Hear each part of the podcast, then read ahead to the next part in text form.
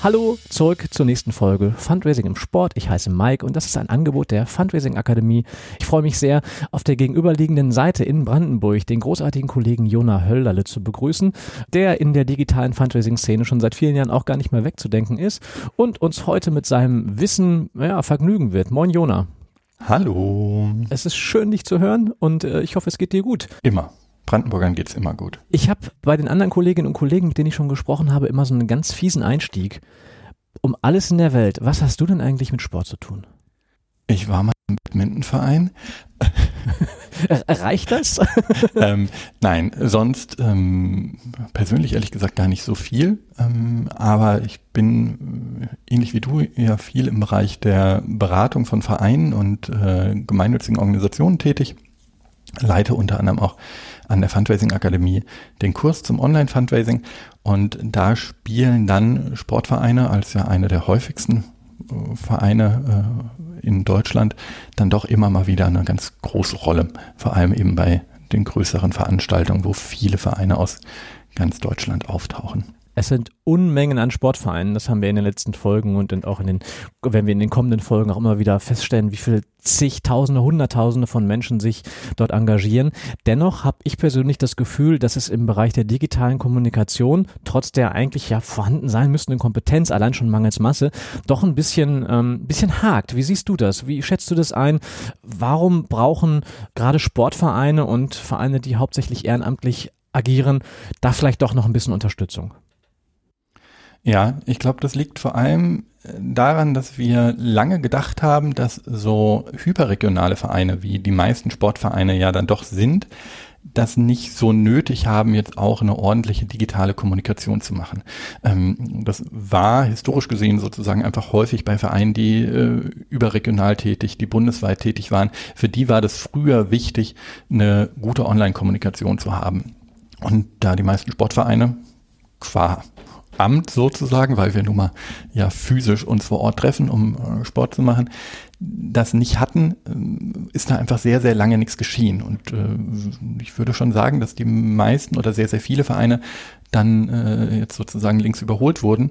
Und das Bedürfnis auch im Regionalen digital zu kommunizieren, digital nochmal was nachzuschauen, zu gucken, äh, wie sind nochmal die Ansprechpartnerinnen, äh, zu gucken, wie sind hier nochmal die Kontakte, zu gucken, äh, gefallen mir die, würde ich mein Kind dorthin schicken und all diese Sachen, dass die ähm, jetzt als Bedürfnis bei den Eltern, den Sportlerinnen und Sportlern da sind, aber eben die Fähigkeit im Sinne von ähm, die Erfahrung damit eben noch nicht da ist. Hm. Du berätst seit vielen Jahren Organisationen, gemeinnützige Organisationen von unterschiedlichster Größe, von sehr klein, aber eben auch schon bis massiv groß, wo es um ganz andere Summen von Spendenmitteln und auch, auch um Mitgliedergewinnung geht.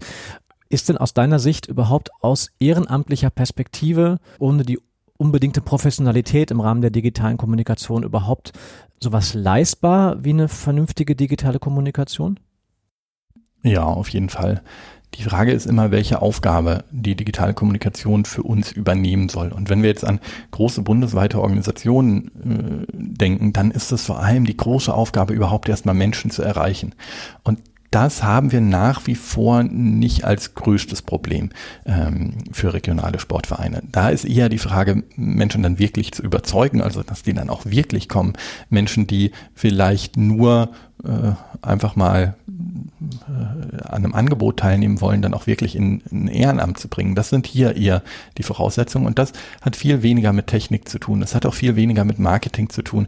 Das hat viel eher was damit zu tun, überhaupt zu kommunizieren. Und ähm, da haben wir zum Glück ja alle mittlerweile halbwegs Erfahrung mit. Also selbst wenn wir hier nicht professionell arbeiten, ähm, äh, besucht fast jeder und jede von uns tagtäglich ein, zwei, drei Webseiten, äh, schickt vielleicht die eine oder andere Message äh, auf dem Handy, bekommt vielleicht E-Mails, äh, ist vielleicht in sozialen Medien unterwegs. Also die Erfahrungswelt ist ja schon da und jetzt müssen wir eben nur gucken, wie können wir das für uns nutzen und ganz, ganz häufig hat das wirklich viel damit zu tun, sich einmal die Zeit zu nehmen und zu überlegen, was würde jetzt einer Person in dieser Situation helfen? Was würde diese Person jetzt gerne an Informationen haben?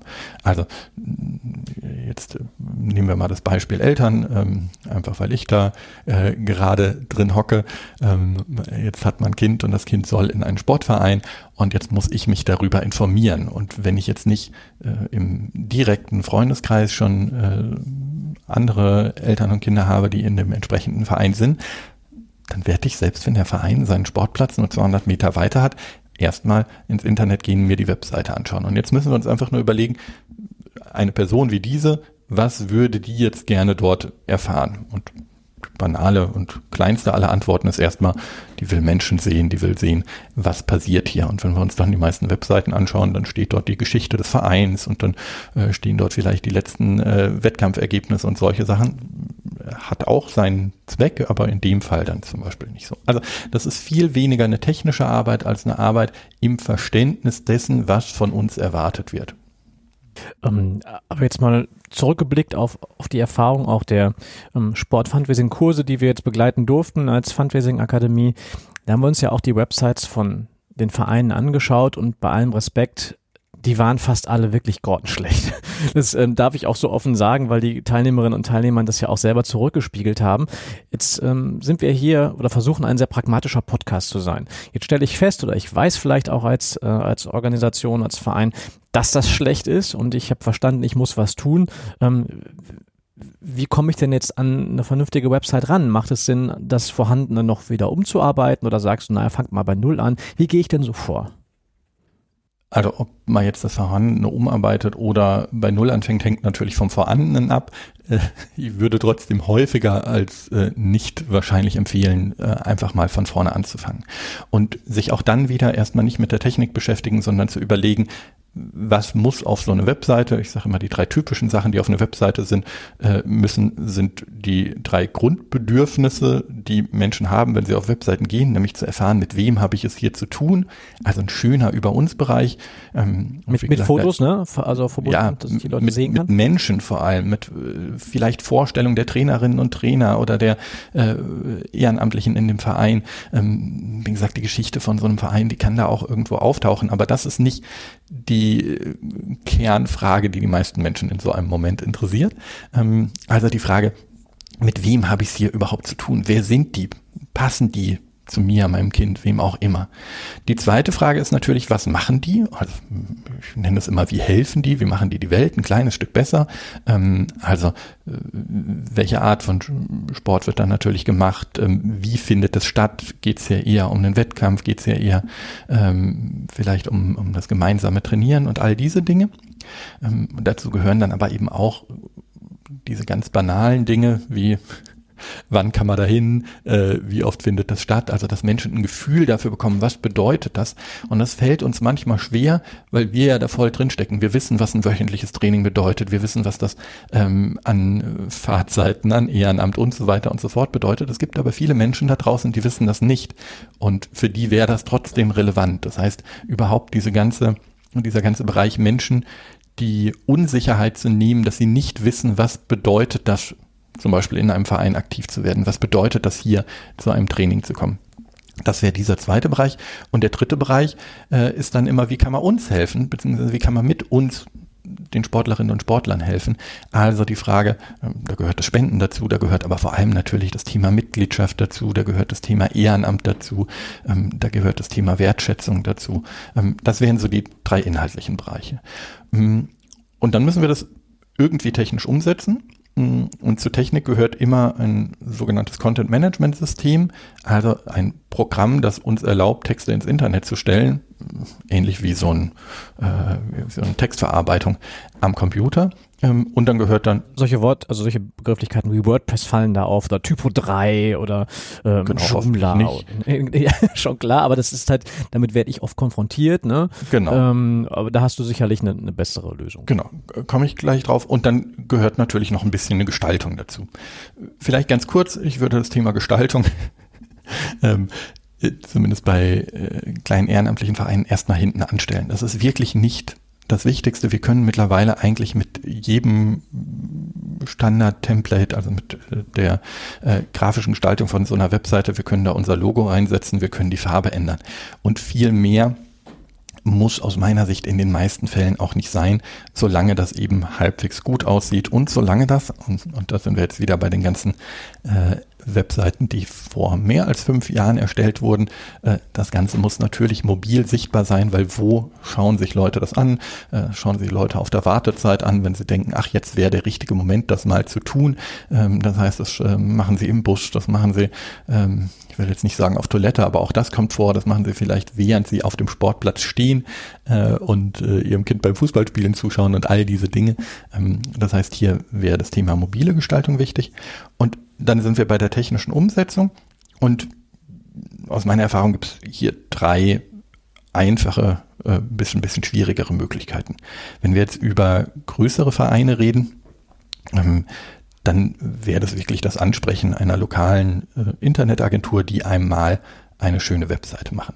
Das ist toll, das ist auch super. Da reden wir aber dann, wenn wir da nicht zufälligerweise jemanden haben, der uns das total kostenlos macht, weil äh, er oder sie selber im Verein ist oder jemand aus dieser Agentur, ähm, reden wir dann schon über einen vierstelligen Bereich, ähm, die hier an Kosten entstehen und wenn dann wieder was geändert werden muss, muss halt auch diese Agentur daran. Deshalb würde ich das jetzt mal für ich sag mal, 95 Prozent der Vereine nicht empfehlen. Wir reden jetzt hier von Vereinen wirklich, die hauptsächlich ehrenamtlich arbeiten, im unteren genau. sportlichen Bereich unterwegs sind und nicht, wo es schon um irgendwelche Merchandise-Geschichten geht, um Shops, um Eintrittskarten verkaufen. Da würdest du vielleicht eine Grenze ziehen. Genau, also ich sag mal, äh, in jedem Verein, in dem eine hauptamtliche Person irgendwas mit Öffentlichkeitsarbeit irgendwo in der Jobbeschreibung steht, dann reden wir über was anderes. Dann äh, lohnt sich das auf jeden Fall oder dann würde ich auf jeden Fall in diese Richtung schauen. Ähm, aber das trifft ja auf die wenigsten äh, Vereine, auch nicht nur im Sport übrigens, es trifft insgesamt auf die wenigsten Vereine zu. Das heißt, ich rechne jetzt hier äh, bei der Empfehlung erstmal mit Vereinen, die überwiegend ehrenamtlich vielleicht auch ähm, mal irgendwie äh, ein, anderthalb Stellen äh, bezahlt haben, aber eben jetzt bei denen niemand für sowas wie Öffentlichkeitsarbeit oder so ähm, beruflich zuständig ist. Ich kriege in meinem, ähm, meiner Arbeit immer wieder so Fragen, was hältst du denn eigentlich von so Baukastensystemen? Jetzt mal keine namentlich zu nennen, aber ähm, die man eben für kleines Geld für einen Zehner im Monat einkaufen kann und wo man dann relativ einfach Inhalte auf eine Website packen kann. Was hältst denn du davon? Genau, also das wäre die zweite Möglichkeit.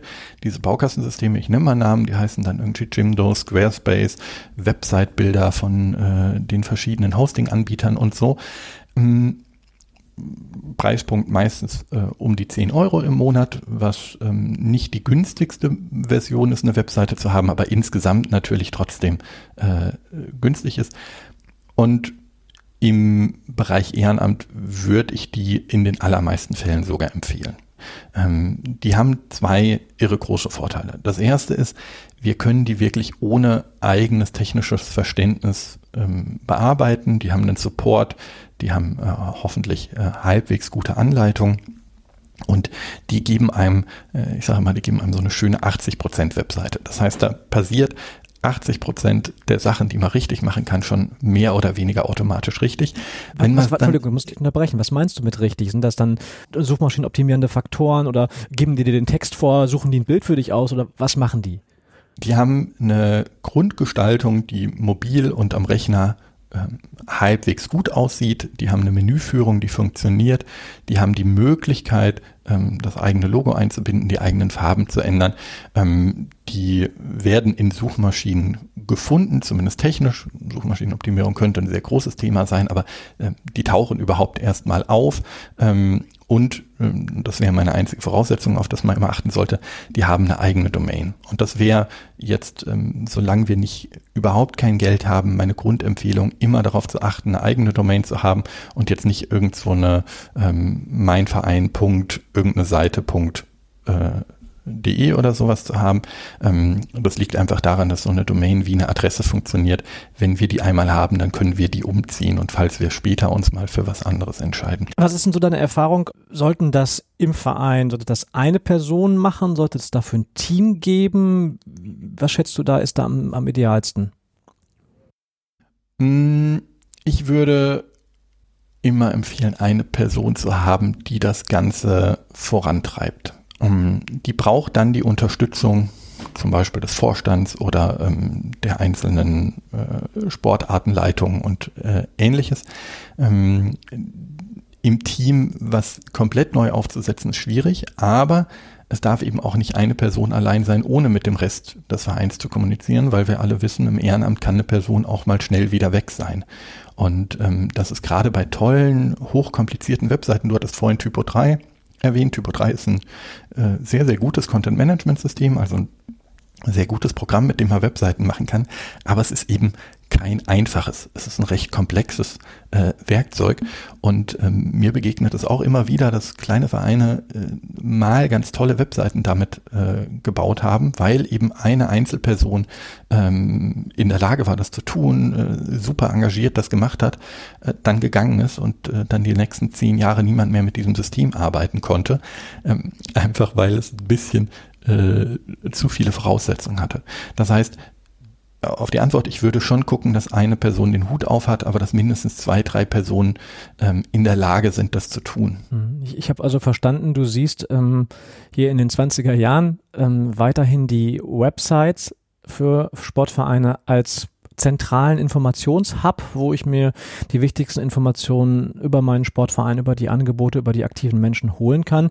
Jetzt saß ich aber gestern Abend auf der Couch und kam von einer, von einer ähm, beruflichen Reise zurück und habe dann mal eben mein Telefon genommen und habe über Instagram erfahren, ähm, was für mich übrigens auch neu war in dem Fall, ähm, über einen geteilten Post, einmal mit einer Werbung eines Versicherungsunternehmens, aber das erste Bild ähm, bei dieser vermeintlichen Werbung war dann die Information, dass hier ähm, mein in Anführungsstrichen Handballverein um die Ecke, also ich bin ne, Handballpapa, ähm, habe nie Handball gespielt, aber ich bin halt irgendwie gefühlt jedes Wochenende in der Halle, dass unsere zweite Mannschaft, also ich sage auch schon unsere, ganz furchtbar, nein, also dass die, dass die zweite Mannschaft ähm, des, des Handballvereins ähm, ähm, irgendwie gewonnen hat. So, und dann würde ich sagen, naja, aber ist doch super, das hab, diese Informationen habe ich ja jetzt über Instagram bekommen. Das müsste doch eigentlich reichen. Da brauche ich doch eigentlich im Prinzip gar keine Website mehr für, wenn ich einen vernünftig funktionierenden Instagram-Kanal habe.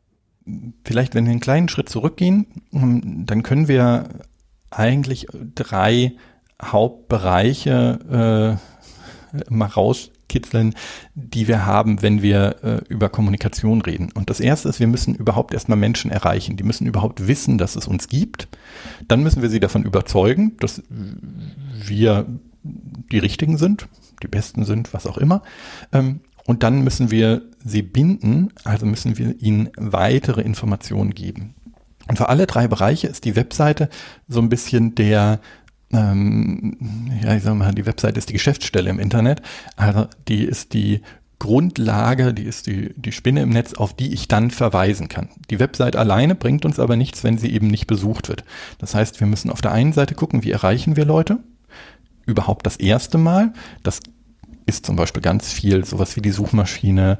Ähm, das ist ein bisschen auch das Thema Social Media. Ähm, und dann müssen wir gucken, die Menschen, die äh, wir eigentlich schon erreicht haben, in dem Fall zum Beispiel dich als in dem Fall Handballpapa, ähm, wie erreichen wir dich wieder? Wie erzählen wir dir, ähm, was gerade passiert, vielleicht die aktuellen Ergebnisse, vielleicht aber auch neue Möglichkeiten innerhalb des Vereins. Und dort haben wir auch wieder zwei Möglichkeiten. Das ist einmal das Thema E-Mail hört sich immer ein bisschen altbacken an, ist auch immer noch ein bisschen altbacken, ist trotzdem, zumindest wenn wir jetzt nicht nur mit jungen Menschen im Sinne von Menschen unter 21, 22 zu tun haben, eines der zuverlässigsten Informationsmedien. Ähm, und das andere sind dann eben soziale Netzwerke. Als drittes könnte man noch Messenger mit reinnehmen. Ähm, das ganze Thema Messenger-Gruppen äh, spielt natürlich auch eine große Rolle. Ich merke, wir könnten eigentlich hier mindestens fünf oder sechs Stunden zu machen.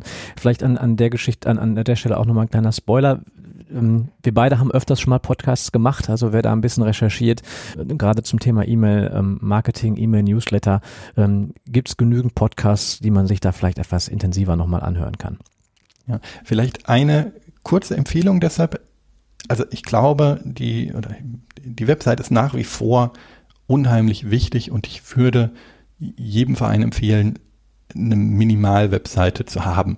Ähm, die Website hat dazu den Vorteil, dass sie unheimlich einfach zu pflegen ist, wenn sie einmal gemacht ist. Im Gegensatz eben zu sozialen Medien, wo wir ja immer wieder was Neues posten müssen. Aber ich würde darauf achten, dass die Webseite ähm, eher, und das ist äh, eine etwas äh, seltene Empfehlung, aber eher statisch ist. Also die muss nicht immer top aktuell alles da drin haben, die muss nur aktuelle Informationen haben. Das heißt, die muss die aktuellen Ansprechpartnerinnen haben, die muss ähm, die ähm, Übersicht der äh, Mannschaften und sowas haben. Aber wenn sich im Verein nichts ändert, muss sich dann eben auf der Webseite auch nichts ändern. Und das ist der große, große Vorteil. Jetzt kann man natürlich auch alle Ergebnisse äh, jeder Mannschaft da immer pflegen. Das ist auch toll, wenn man dazu in der Lage ist. Ist aber vielleicht nicht immer das Wichtigste. Und wenn man das geschafft hat, wenn das möglich ist, dann kann man im zweiten Schritt überlegen, ob vielleicht das Thema E-Mail oder das Thema Social Media für den Verein interessant ist. Also ein ganz klares Plädoyer pro Website. Auch ne, das Thema E-Mail müssten wir eigentlich auch nochmal weiter vertiefen, aber das Thema Website passt jetzt eigentlich zu unserem Hauptthema, denn der Podcast hier, die Podcast-Reihe, dreht sich ja um das Thema Fundraising in Sportvereinen. Wir haben noch nicht ein einziges Mal über das Thema hm, ja, Spenden, Zeitspenden, Ehrenamtsgewinnung, Mitgliedergewinnung ähm, äh, gesprochen. Ähm, und jetzt wird es vielleicht ein bisschen komplizierter. Also was bei anderen gemeinnützigen Organisationen aus meiner Sicht gar keine Kür mehr ist, sondern eine Pflicht, nämlich zu beginnen als Mindestanforderung mit einem Spendenbutton auf der Website, ist auch bei den allermeisten Sportvereinen, ganz ehrlich, ich habe keinen bislang gesehen, wirklich noch überhaupt in irgendeiner Weise verbreitet. Wenn ich aber jetzt als Sportverein spätestens nach einer Qualifizierung im Fundraising auf die Idee komme, vielleicht doch A, vielleicht um ein paar Spenden zu bitten, also Spendenwerbung zu betreiben und vielleicht auch B, Mitglieder zu gewinnen oder zumindest für Interessierte die Möglichkeit zu bieten, ein Mitgliedsformular digital auszufüllen. Beginnen wir so langsam, ich sag's wirklich ganz vorsichtig, da beginnen wir so langsam den Bereich des Online-Fundraisings. Wie können denn da Sportvereine aus deiner Sicht den Einstieg schaffen, um mal fünf Euro oder zehn oder vielleicht auch höhere Summen über die eigene Website als Spende zu erhalten? Mhm.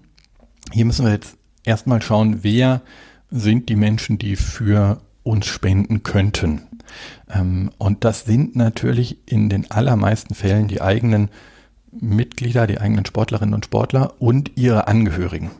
Das heißt, hier kommen wir jetzt zurück zur Frage, wie gut erreichen wir eigentlich unsere eigenen Leute erstmal? Also noch gar nicht, wie gut erreichen wir die Leute, die uns noch gar nicht kennen, sondern wie gut erreichen wir die eigenen Leute? Sind wir in der Lage, denen allen eine E-Mail zu schreiben? Sind wir in der Lage, die über Social Media oder über Messenger zu erreichen? Das wäre die erste Grundlage. Weil wenn wir das nicht können, dann wird es sehr, sehr schwer, Menschen zum Spenden zu bewegen. Also nochmal als, als Betonung, niemand sucht im Netz oder ist unterwegs und sucht aktiv danach, wo er Geld reinschmeißen könnte.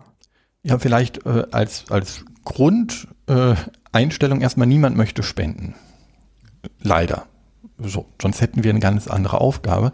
Aber die, der Grundzustand des Menschen ist erstmal, dass er sein Geld oder sie ihr Geld eigentlich ganz gerne bei sich behält. Wir alle finden viele tolle Dinge, die wir mit unserem Geld machen können. Und jetzt müssen wir eine Person also dazu bewegen, von diesem Grundzustand des Nichtspendens wegzugehen und äh, uns in irgendeinem Fall Geld zu geben. Und da müssen wir überlegen, was ist deren Motivation. Und die häufigste Motivation im Sport ist natürlich, ich, möchte, dass dieser Verein, diese Mannschaft äh, weiter gut existiert und vielleicht eben auch äh, sich weiterentwickelt, also was Neues machen kann. Und das kann eben, ähm, eine letzte Spendenaktion, die ich gesehen habe, ist hier von einem lokalen äh, Basketballverein. Die sind aufgestiegen und brauchten jetzt einen neuen Basketballkorb, der der entsprechenden aufgestiegenen Liga entspricht ähm, und haben dafür dann Spenden gesammelt. Und das wäre jetzt eben der zweite Tipp, nicht einfach irgendwo auf die Website zu schreiben, ja, wir mögen auch ganz gerne spenden und wenn Sie unbedingt spenden wollen, dann tun Sie das bitte mal hier, sondern den Menschen einen Grund geben zu spenden. Und das heißt, eine Veränderung anzubieten, die die Menschen, in dem Fall die Angehörigen und die Sportlerinnen und Sportler selber, gerne hätten. Und das kann eben zum Beispiel sein, ja, hey, wenn wir das nicht machen können, äh, das nicht haben, dann können wir das nicht machen. Äh, kann von einfachen äh, Bällen fürs Jugendtraining äh, bis hin zu vielleicht äh, den häufigsten Großspendenaktionen äh, im Sportbereich, dem neuen Sportplatz oder sowas sein. Das heißt, wir malen eine Zukunft, die wünschenswert für die Spenderinnen und Spender ist, wenn wir hier etwas leisten könnten. Also äh, sozusagen zweckgebundene Spenden, weil Menschen natürlich viel, viel lieber ihr Geld für etwas geben, das sie sich vorstellen können, wo sie etwas konkret machen können. Und Online müssen wir das Ganze dann noch irgendwie abwickeln. Wir müssen also eine Möglichkeit geben, das zu spenden. Und da gibt es eigentlich nur eine Regel, die hört sich erstmal ganz einfach an, nämlich es so einfach wie nur irgendwie möglich zu machen. Dadurch, dass die Menschen eben nicht so gerne spenden, ähm, sind sie sehr schnell abgeschreckt, wenn das kompliziert ist. Und kompliziert ist es zum Beispiel, wenn wir eine IBAN-Nummer einfach auf unsere Website stellen und sagen, bitte äh, hier überweisen. Da muss ich nämlich die IBAN jetzt abschreiben, in mein Online-Banking gehen und so weiter und so fort. Ich bin mit einmal nochmal korrigieren, dass, wenn, du, wenn du darstellst, die Menschen spenden nicht gerne, könnte man, glaube ich, auch missverstehen. Ich glaube, dass die Menschen, die spenden, die tun das sehr gerne und auch aus Überzeugung. Ich glaube, du meinst mit dem, die Menschen spenden nicht gerne, dass ähm, nach der Bilanz des Helfens seit vielen Jahren eben 70 Prozent der Deutschen nicht spenden und sondern es nur 30 Prozent tun, die dafür aber in der Regel ja auch aus Überzeugung, sonst hätten wir die Spenderinnen und Spenderbindung in der Organisation letztendlich wirklich auch nicht. Ja, absolut richtig. Also wenn ich sage, die Menschen spenden nicht gerne, dann meine ich eben erstmal, sie brauchen einen Anlass, um das zu tun. Sie brauchen einen Grund, um das zu tun. Die Menschen, die dann spenden, die spenden äh, in dem Sinne sehr gerne, weil Spenden nach allen möglichen Studien und auch nach eigenen Erfahrungen glücklich macht, weil wir damit ja etwas verändern. Also das heißt jetzt nicht, dass Menschen äh, wenn sie spenden, sozusagen das so, oh nee, eigentlich habe ich gar keine Lust zu spenden, ungerne tun, sondern es heißt einfach nur, dass das jetzt nicht so ist, dass die Menschen hier mit ihren 20-Euro-Scheinen so äh, durch äh, das Städtchen laufen und sagen, ah, und hier kann ich noch was reinwerfen und hier kann ich noch was reinwerfen, sondern dass wir eben erstmal von einem Zustand ausgehen, äh, der heißt, dass das Geld bei den Menschen selber ist und wir ihnen jetzt gute Gründe liefern müssen, wir sie auch fragen müssen, hey, kannst du nicht. Und das ist, ähm, gibt äh, alle möglichen Definitionen von Fundraising, aber eine ist eben auch einfach Menschen fragen zu äh, unterstützen. Wer da mehr wissen will, haben wir auch Folgen hier in der Reihe rund um das Thema, wie gewinne ich eigentlich Ehrenamtliche, wie, wie, wie, wie kann ich starten, wie baue ich eigentlich Fundraising im Verein auf. Da schauen wir uns genau diese Fragen auch nochmal an. Ich würde aber gerne nochmal zurück zur Technik.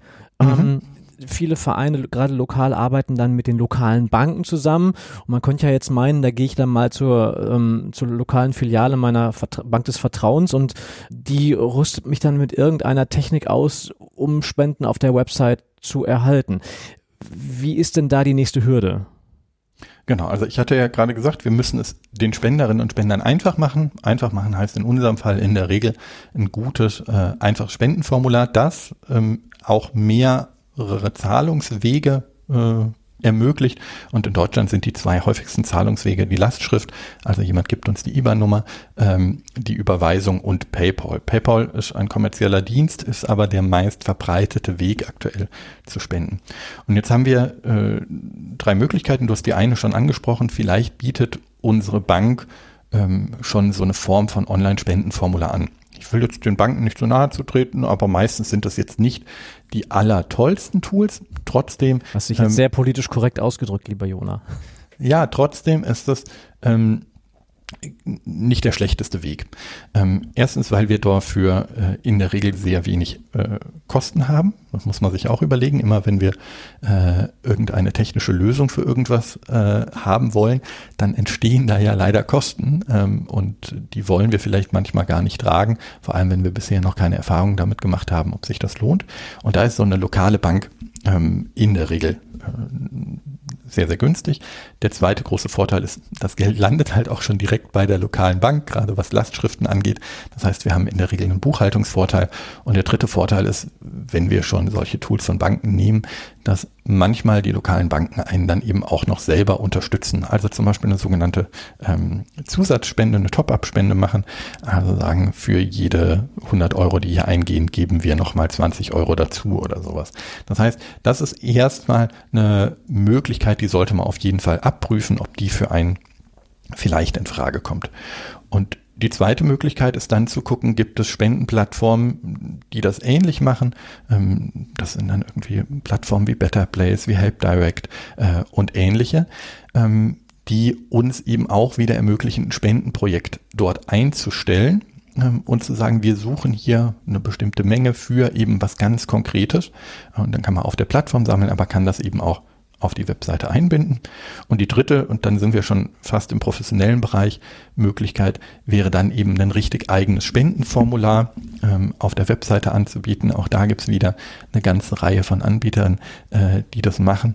Ähm, das lohnt sich vor allem, wenn wir dauerhaft Spenden sammeln, wenn wir also nicht nur mal für ein einzelnes Projekt Spenden sammeln. Vielleicht eine Frage zum Schluss noch. Ähm, wir haben in den Kursen, in den Fundraising-Kursen ja erlebt, dass die Teilnehmerinnen und Teilnehmer sehr stark mit ihren Sponsoring-Erfahrungen kommen. Ja, also wirklich ähm, das Thema Spenden eigentlich völlig ausgeklammert haben, sondern eher auf den Bereich der klassischen Gegenleistung gehen, es teilweise bis dahin gar nicht wussten, dass es sich dabei um andere unterschiedliche Voran äh, Herangehensweisen geht. Was hältst du denn ähm, von sowas wie ähm, die Präsentation von lokalen Sponsoring-Partnern auf der, auf der Website oder in digitalen Kanälen, also vom Versicherungsunternehmen, vom Autohaus, vom Supermarkt um die Ecke. Und wenn, wenn du uns gesagt hast, was du davon hältst, falls es positiv ist, wie würdest du sowas vereinbaren?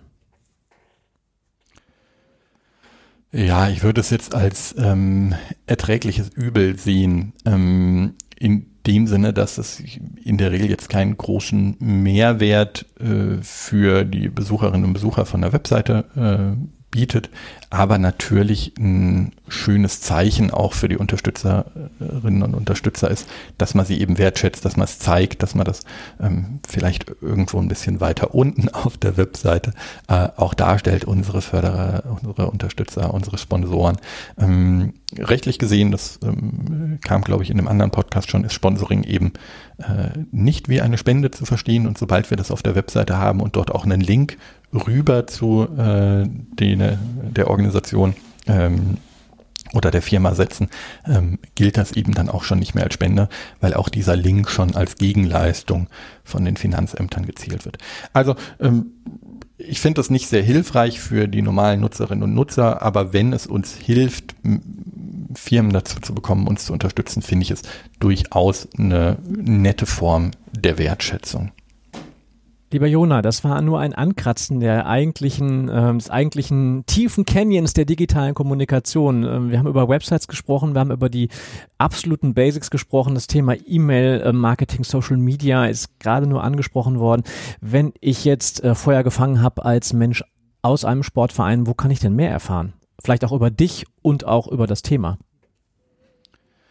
Oh ja, da gibt's äh, sehr, sehr viele äh, Quellen über mich. Äh, gibt's mehr auf äh, www.pluralog.de. Das ist meine Webseite und meine kleine Firma.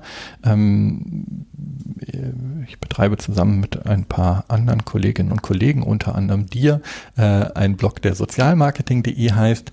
Ähm, es gibt dann eben äh, richtige Fortbildungen, äh, wie bei der Fundraising Akademie. Es gibt aber auch kleine Selbstlernkurse, ähm, zum Beispiel bei äh, verschiedenen äh, Anbietern, äh, bei Stifter helfen, bei der Better Place Akademie, bei äh, der Deutschen Stiftung für Engagement und Ehrenamt.